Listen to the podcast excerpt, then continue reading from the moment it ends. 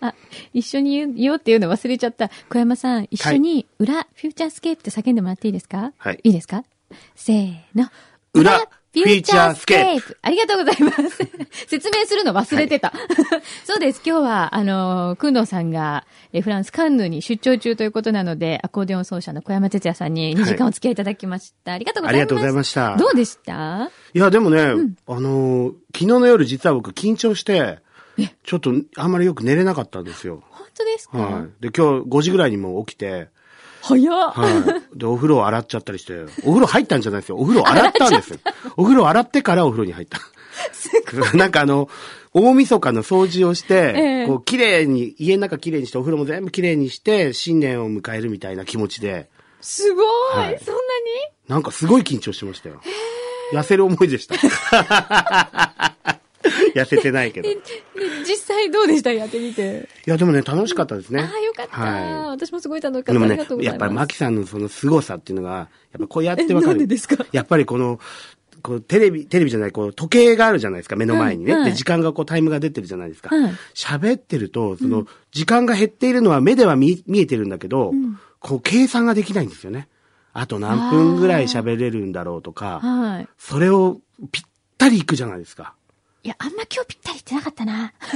そうですかまあでも大体、あの、尻切れとんぼにはならないように。なんか、あしてまのすけど。、よく言うじゃないですか、あの、ボクシングをする人とかはは、いやっぱり3分間で試合をするから、3分間は体内時計でわかるってね。はいはい。で、例えば指揮者さんとかは、そのクラシックの音楽で、はい10分の曲っていうのを頭の中でずっと鳴らすと、曲が鳴らなくても10分大体わかるんですって。へえ。で僕も演奏とかだとわかるんですよ。だから指を動かしてるそうと、かはい大体これで3分だなとか1分40秒だなとかわかるんだけど、はいこれすごいですよね。いや、だから、でも逆に私それできないわけじゃないですか。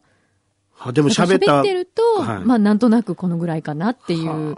多分だから同じですよね。種類は違うけど。うんねえ。原稿パッと見ただけで大体何百字とかわかっちゃうんですか、やっぱり。何百字っていうかね、何分とかですかね。あ字の数っていうより、あ、これ大体このぐらいで読めるかなっていうのはなんとなくわかりますね。はあ、まあ職業柄。まあそうですよね。そういうのあるんですよね。なんかそうなっちゃうんでしょう職業病みたいなもそのうがね。そうそうそう。うん。だからでも私、ほぼ生放送ばっかりなんですよ。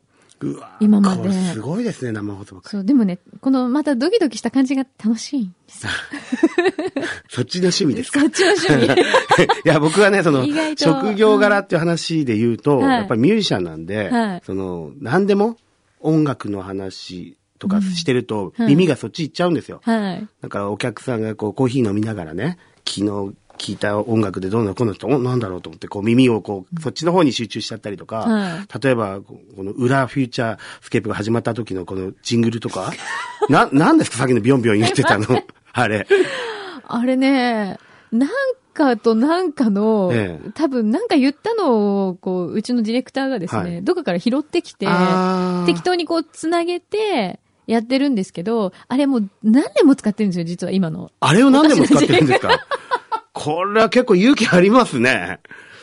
これミュージシャンやっぱりその気になるんですよ。そうですよねこの音程にもなってないし、歌でもないし、まあいろいろね、その著作権の問題とか、大人の事情もあるんだろうとは思うけど、はい微妙だなと。そうですよね。こうワクワク感とかこういうのなん か欲しくないでいすか、や、いや欲しいんです。で、ええあの、実はリスナーの方からも、ええちょっとこれもう、そりゃそうでしょ何になっちゃないかそりら、ゃいくそうらでしょでもこれどうかって言って、ええあの、リスナーさんが、ええあの、自作で作ってきてくださったりとかね、もう、 もう、すあれされるぐらい、皆さん心配してくださってそる。う、心配されてるんですけど、うんどう、え、アコーディオンバージョンとかってね。え、例えば嘘ちょちょっと。本当ですかえ、ちょっと、これじゃあちゃんと撮ってよ。いやちょっと、え OK れ練習。えあ練習練習いや全然大丈夫短くていいんですよね。うん、じゃあ今ぐらいのきますね感じで、どうでしょう、はい間違えた。もう 一回。そっか、終わりいのや、場合全然、れんあじゃの、練習していただいて大丈夫です。そうじゃあ行きますねはい。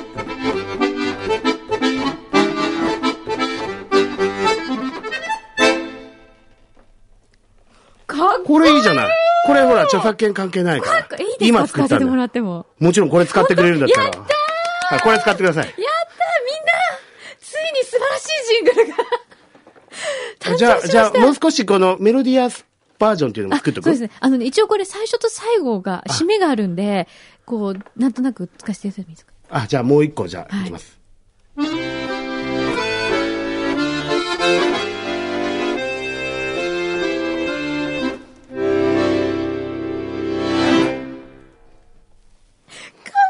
もうちょっとおしゃれな感じね。フランスな感じ。あまたもう来週よかったら、みはたいい。な、あ、ふわーみたいな感じ。い、やー、すごい。ちょっとこれは、もう長年使わせていただくことにしましょう。もうほら今、スタッフには大 感動。よかったこれでまたなんかちょっとと別のが欲しいって言ったら、呼んでくれたらまた別のをその場で弾きますから。本当ですか、はい。超贅沢じゃないジングルを変えたくなったら僕を呼ぶ。 ね。いいじゃないそんな、はいもったいない、恐れ多いって感じですよ。いやー、嬉しい。ありがとうございます。でもね、こういうのがあって、やっぱり、その音楽が流れてくると、耳がそっちに行っちゃうんですよ。どうしてもやっぱ気になっ気にちなゃる。うんですね。だからあの、電車乗るときなんか。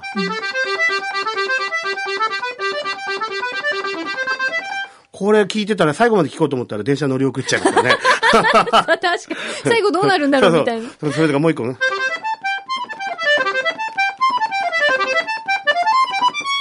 それそれ。これとかそれいね。つも聞いてる。縛りますってや つね。 こういうのすごい気になるんですよ。うまい。車掌さんもうまい。はい。あとは、あの、お店のドアいらっしゃいませ。こういうのとか。すごい。うん。こういうのとかね。これ全部ね、気になっちゃうんですよ。やっぱり、はいこれ何の音だなとかいうのも、必ず全部気になっちゃはうい。んで、ですね。絶対音感っていうのが僕あるので、こう、例えばグラスがチーンとなると、あ、そうだなとか、レだなとか、全部それで聞こえちゃうんですよ。だから救急車とかが通るとね、ラーファー、ラーファーって聞こえるんですよ。で、近くにこう来て通り過ぎると、ラーファー、ソー、ミー、ソーってこう、音が下がってくるでしょああいうのとかも全部ね、その音で聞こえちゃうんですよ。そうか。だからさっき、実はね、あれなんですよ、本番前かな。くんどさんとほら、ね、電話でちょっはとい繋がるかなって言ってテストした時に、あの、電話の音が向こうに鳴ってるのが聞こえてたじゃないですか。はいはそれに合わ せて、はい。そうそうそう。一緒に。この呼び出しをねねこういうやつね。いや、でも絶対音感ってどういう気分なんだろうと思ってこ。れはね、やっぱり疲れるんですよ。だから、オンとオフのスイッチをちゃんと切り分けないと、はいあの、リラックスするために音楽を聴くっていうのがなかなかできないんですね。そっか、はい世の中のすべての音が。音になっちゃうんですよも音になっちゃうんですね。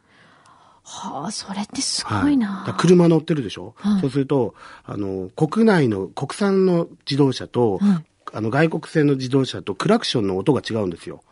へえ、はい。某ドイツのメーカーのだと高いんですね。ラとファが同時になってる感じで。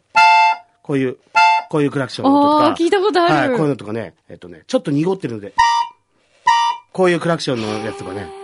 いろいろ、それも全部音で聞こえちゃうんでね。しかもそうやって二つ音が聞こえはい、三そうですつ、ねとか六つぐらいの音までは同時になっても分かっちゃうんえーで。すごい、そういうのって、どうやったら身につくものなんですかこれはね、あの、訓練して身につける人はと、いあの生まれついて持ってる人といるんですよ。へえで、僕の場合は生まれつきあったみたいで。そうはい。うん。じゃあ小さい頃から、いわゆるその理屈ではなく、やっぱそうりですねある程度その、あの、音階っていうものを覚えた瞬間から、これは、あ、じゃあ、例なんだなとかいうのがもう。 5歳ぐらいの時に、あの、家で、家族で、こう、夕ご飯食べながら、あの、テレビでやってた映画を見てたらしいんですね。はいあの、禁じられた遊びって。うんうんうんで、あれテーマ曲が、こういうメロディーですね。はいそうすると、うちの姉が、当時、あの、ピアノを習ってたらしくて、ピアノでそれを弾いたらしいんですよ。はいでもね、キーが違ったんですよ。あーでも、、これは違うんですよ。僕はそれで5歳ぐらいなんだけど、ピアノのとこにいて、鍵盤を一個ずつ触ってって、お姉ちゃんこの音だよって。で、それを見てたうちの父親が、あ、このお姉ちゃんの方は絶対音感ないけど、弟の方はあんだなって思ったらしくて、はい。へえ、すだからその時あったんですよね。ごい。じゃあ、本当すべての音がそうやって聞こえちゃうんですね。そうなんですよ。だから、あの、変な話をするとね、僕の父親が、あの、まあ、10年ぐらい前に亡くなったんですけど、はいお葬式に行ったら、はいそのお坊さんが3人ぐらいでこう、バーっとお経となるんですけど、はい歌に聞こえたんですよ。うん。なんかね、やっぱり宗教ってその音楽とやっぱり通じるものがすごくあるみたいでね、はあのー僕も全然詳しいことわからないですけど、はいその、なんとかかんとか、うんうんうんって上がったり下がったり伸ばしたりするじゃないですか。はい。ずーっと聴いてるうちにね、あ、これって曲なんだなって思った。へえ。あ、でも、そのお経が音楽っていうのは、あんまり普段やっぱり意識しないですしよね。ないですよね。うんうん不思議。え、そうなんです例よえばじゃあ、ワンちゃんの鳴き声とかもま、まあ音でも一応聞こえるんですけ聞ど、こえちゃいますはい。うちのブーちゃんは、あの、ソの音。そう。この、この、ワン、ワン、ワン。まあ、ほとんど泣かないんですけそうなどん。だ。うん。面白い。なんかそういう能力あったらいいのに。いや、別に何の役にも立たないでえすー、でよ。もそんなことないですよ。全然役に立たない。そうだ。。ワンちゃんの話していいですかはい。僕ね、ワンちゃんのことでちょっと聞きたいんですけど、はい。うちなんのでし、ょう相談室。はい。ブリトニーちゃんというフレンチブルドッグ の。ブリトニーちゃんっていうのえーかわはいい。い8歳の女の子なんですけど、はいあの、大して僕しつけをしたわけじゃないんだけど、はいちっちゃい時に、あのうちに来たばっかりの頃に、はい。ワンワンってこう吠えたから、うーちゃん、何もない時吠えないんだよって言ったら、吠えなくなったんですよ。えー、お利口さん。うん。で、吠えなかったら、おやつをあげて頭なでて、吠えないいい子だねって。そしたら、あの、宅配の方がね、ピンポンって来ても吠えないし、うんはいお客さんが来ても絶対吠えないんですよ。はい。まあ、なんてうーとも言わないし、絶対ワンって吠えないのに、うん寝てる時に夢を見てるみたいで、はい。寝言では、手足をこう動かしながら、うんパタパタするんですよねワンワン吠えるんですうよ。んで、時々自分の吠えてる声に驚いて起 きちゃう。ワンって言って、バッと起き上がって、おい私今吠えたみたいな。誰みた いな。お前が吠えたよみたいな。かわあれは何なんですかねいいや、もう完全に、だから本当夢見てるんですよね、あれってね。じゃあ、普段やっぱり吠えないように気をつけてるんですか、彼女なりに。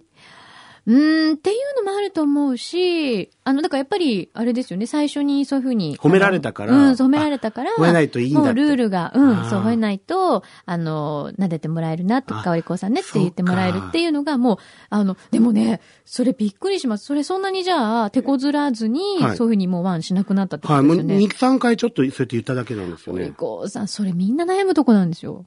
ややっぱりピンあ、の、大人になるにつれて、ちっちゃい頃吠えなくても、ええやっぱり警戒心とか、ほら、に、ええ人間もそうですけど、まあそう子ですね供うち無邪気だけど、大人になると出てきたりするじゃない、はいそうすると、やっぱピンポンとか、宅配の方来たりとか、ええ誰か知らない人来ると、うんやっぱり警戒して吠えたくなるんだけど、うんあの、ブリドニーちゃんは、ちゃんとそこは、もうご主人のことを分かってるんですね。あの、やっぱり犬って、リーダーが欲しいんですよ、絶対。はい。で、多分、小山さんだったり、奥様も、はい。奥様の言うこともちゃんと聞まいあて聞る。きますけど、まあでも僕の言うことですよね。あじゃあも聞うくのは完全にリーダーだと思ってるボス犬ですか、僕。そう。あら。でもうち100%信頼されてるってことですよ最近ね、散歩してると顔が似てるって言われる。 でも、あの、獣医さんも言ってました。飼い犬と、はい。飼い主さん。飼い主さんって、もう猫とかはもう問題にならないぐらい、似るって犬と人間はね、似るんですって。はあ似てくる部分もあるし、最初からやっぱり何かシンパシーを感じる犬を、そうい自う分が子はそう連れてくるんだ。連れてくるってああ。いうこともあるらしいですよ。フレンチブルドッグって本当によく見るとすごい顔してますよで。も可愛いじゃないですか。かわいい、こうもうこんなんで すよ。北山さんも可愛いもん。ねえ。ワン 吠えち ゃったそう。だから、あの、振る舞いとかも、ええやっぱり、飼い主に似ると思うんですよ。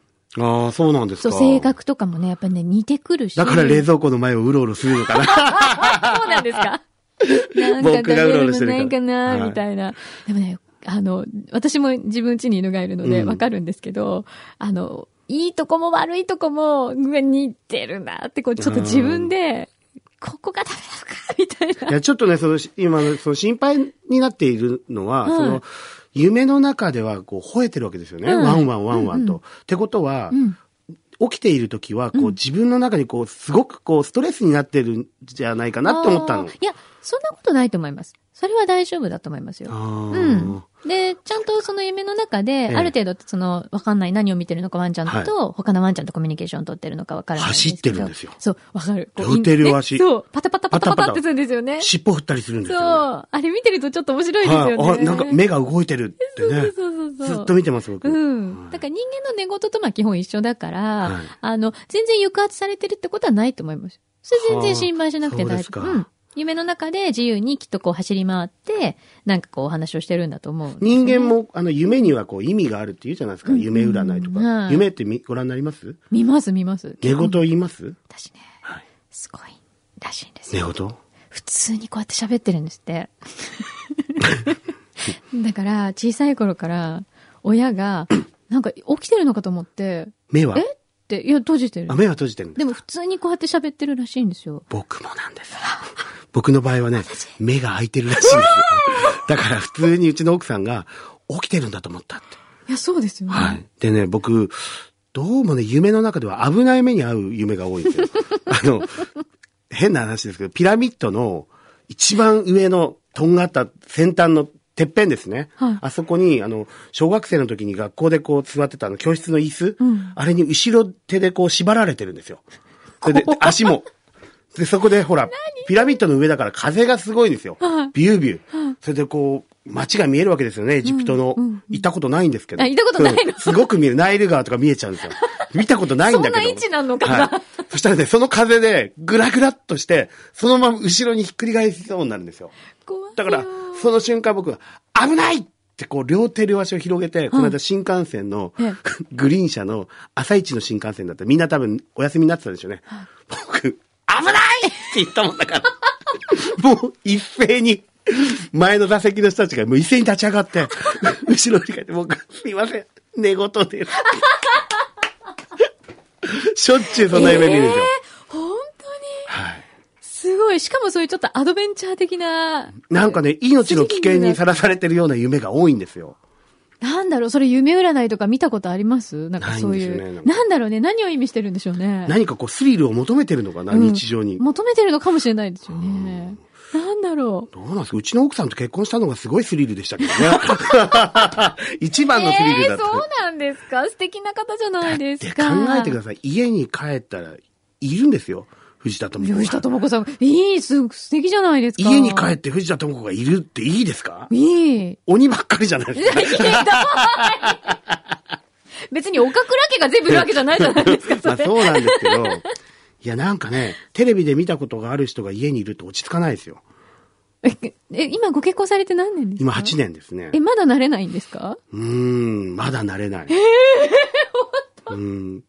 なんかね、こう、なん、ちょっとした仕草とか、はい表情とかが、は素人じゃない時があるんで すよ。い。え、ちょっと待って。ちょっと待って。家で演技してるってことですかだからそう思いたくなっちゃうんですよ。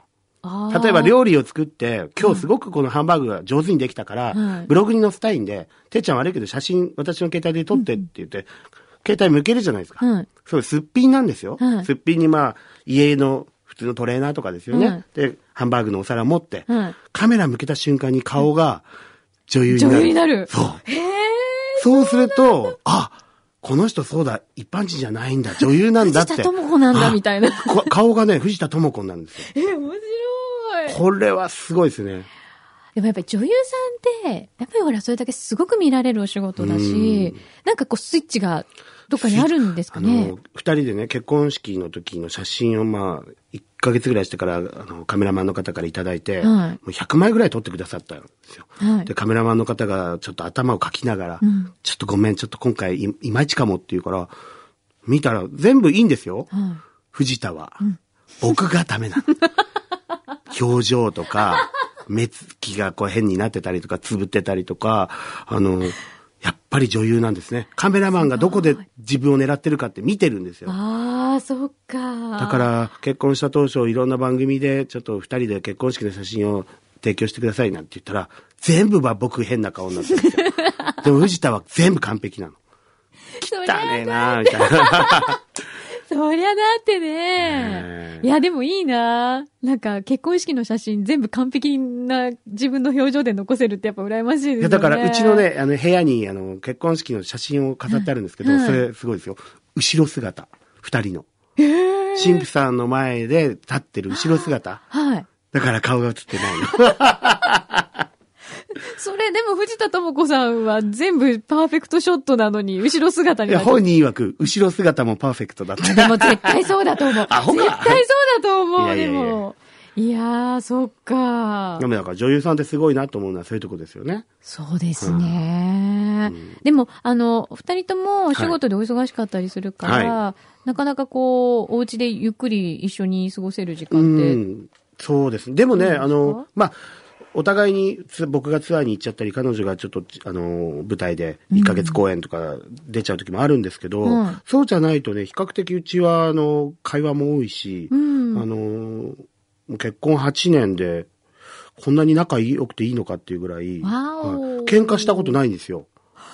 一度も。へえ、はい、あ僕が一方的に機嫌が悪くなることはあるんですよ。それはちなみにな、なんで悪くなることが多いんですかうんなんかこう、仕事が立て込んでたりとか、曲を作っててうまくいってない時に、んうんあの、あ、じゃあこうじゃ、あの、いろいろ聞かれると、ちょっとうるさいちょっとあっちけみたいになる時があなるほど。る、はい。でも彼女はね、全然怒らないんですよ。へえ。怒られたとか言って言いなくなっちゃう。だからでも喧嘩にならないってなるかもしれない、ね。そう喧嘩なんですよその時だから何よってなると、ええやっぱり、こう、ね、ぶつかっちゃうけうどん。へえ。だから、二人で時間があれればご飯、えー一緒に作ったり、買い物行ったりとか、はい今日は疲れてるから、外で食べようかって言って食べたりとば。か、へえ。あの、なんだかんだとね、二人でいる時間はあるんですよねあ、。そうなんですね。はいあ、じゃあでもよかったですよね。なんかね、すれ違っちゃうと寂しいけど。うんただね、旅行したことがないんですよ。プライベートで。あ、そうなんだ。やっぱりはいお休み合わせるおの難しい。休みがやっぱり合わなくてう、んその、やっぱ一泊二日っていうよりはもうちょっとゆっくりしたいよねっていう希望を出してね、あの、海外行きたいねとか、うんそうねするとやっぱり5日間、最低でも5日間ぐらい休みを取って、3日間ぐらい向こうで過ごしたいねっていう話をすると、なんか入っちゃうんですよそっね。か。じゃあ当面それちょっと夢ですはね。い結婚して一発目に行った、二人で行った海外は番組でしたからね。ええ。はい。二本目も番組でしたね新、いわゆるこう、ハネムーンみたいなのは。ないんです。行ってないんですよ。かはい。そうか、じゃあそれはちょっと改めて行きたいだでかすらよね。まあ10年目までには行きたいよねっていう話をしてるんですけど。うんねえはい。せっかくまでにはと言わず。だからエジプトかな、やっぱり。 ピラミッ本ド。当にピラミッドの上に椅子を乗っけられるのかっていうのをやってほしいけ ど。そっか、でも寝言もやっぱり、はっきり。演奏もするらしいですよ。なんかね、ほら、バンドリーダーとしてやってることが多いんで、カウント出すんですよ。い演奏のワン、ツー、ワン、ツー、スリー、フォーって。それで、突然僕が寝てると、ワン、ツー、ワン、ツー、スリー、フォーって言った後に黙ってるん だって。そしたら、指が、指がカタカタ動いてる。指がカタカタ動いて、少ししてから、はい。えーっとね、ちょっとテンポが走るから、もう一回やります。ワン、ツー、ワン、ツー、スリー、フォー。カタカタカタカタカタって指が動いて、気になって寝れなかったわって。ほら、ブーちゃん一緒じゃないです か、やっぱり。一緒かほら、やっぱり似ちゃうんだな。似ちゃうんですって。絶対。そう、でもきっと、加山さんが穏やかだから、ブリトニーちゃんも穏やかなんですよ、そうやって。うーんすっごいお利口さんだと思う。もうね、本当に問題というか、ううちの犬もそうですけど、やっぱりなかなかそういうとこ治んない子が多いかあーら、そうですか羨ましいですよ。あの、あの、かかりつけの、あの、獣医さんがすごく、あの、しつけのこととか教えてくださって、はいあの、夫婦でね、その指示を出すときは、同じ言葉で指示をしてください。た例えば、旦那さんが、ダメだぞって言って、奥さんは、目目とかって言ってると、犬がもう迷っちゃうんですよ。そうえいってなっちゃううんだから一つの言葉で指示を出して、褒めるときは徹底的に褒めるみたいな。うんそれをやったらね、すごくわかりやすくなっあたみたいで。すごい。その獣医さんのアドバイス、すごい、ね、ええ素晴らしいですね。もうはい大基本ですよね。だからそれだけでそうきですてれば、多分、もう、あとはね、ほら、はいあの、ある程度自由に、ね、うんハッピーに一緒に過ごせればいいよねってすいう。ごくこう、楽な感じでうちのブーちゃんいるんで、うんあの、初めて工藤さんに僕会った時に、うんブーちゃんっぽいなと思ったの。 工藤さんにも言ったんだけど、うちのブーちゃんと工藤さんってなんかイメージがダブルって言ったんだけど、自然体じゃないですか。 いい意味でね。あんな感じ。そう、ふわーんとしてて、慌てない、ああ、はい。怒らない、うん自分の興味あることには突っ込んで いく。うんすごいブーちゃんっぽいんですよ。今度だからブーちゃん呼んでもらおうかなと思って。ぜひじゃあ一緒に今度来てくんくどださうさい。んと並んで。はいああ、それなんかこう、同じ雰囲気でこう。それイラストにしてください、まっじたゃりできるあかも。ステッカーにしましょう。。あ、じゃあ、うちのハサミちゃんにちょっと切り絵にしてもらうってのはどうですかね そうですね。ねえ。いや、もうぜひ、ブーちゃんも今度一緒に来てくださ いよ。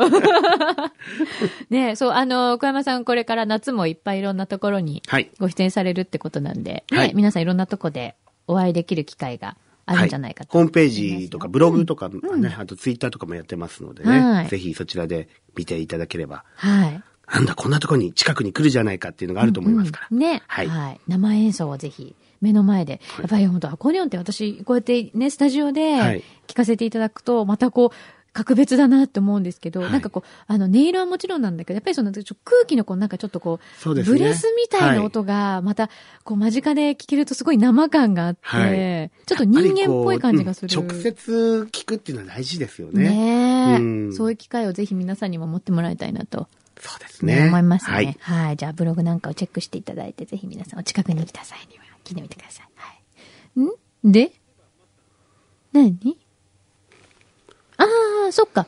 これ、一言言っとこうか。そうだね。今日、あの、表で言えなかったんですけど、実はですね、あの、私、その、ドッグトレーナーのはい仕事もしつつ、はいあの、今、いろんな被災地のお手伝いをしてるんですね。はいで、あの、たまたま、えっ、と、仙台で、そういう、あの、ペットの、まあ、お仕事されてる方と知り合う機会があって、はいで、彼がすごいアクティブで、いろいろ被災地で、まあ、あの、ワンちゃんとか猫ちゃんと一緒に暮らしてる方が、それこそまあ仮設に入ったりとか、はいあと今、えっ、と、まあ一時的に避難してたりとか、はあの、あとはね、自宅でよく、ほら、ワンちゃんとか一緒に住んでる人って、はいあの、ひ避難場所に入れなかったりとかした方が、そそううすですごよねく多かったんですよね。だから自宅で避難してる方にペットフード配ったりとかずっとされてる方がいて、はで、その人とまあお友達になって、はいで、彼が今回、この夏に、あの、移動式のドッグランとドッグカフェをね、あやりましょうっていう。移動式ですか。そう、あの、いわゆる、まあ、あの、常設の場所がまだ作れないので、はい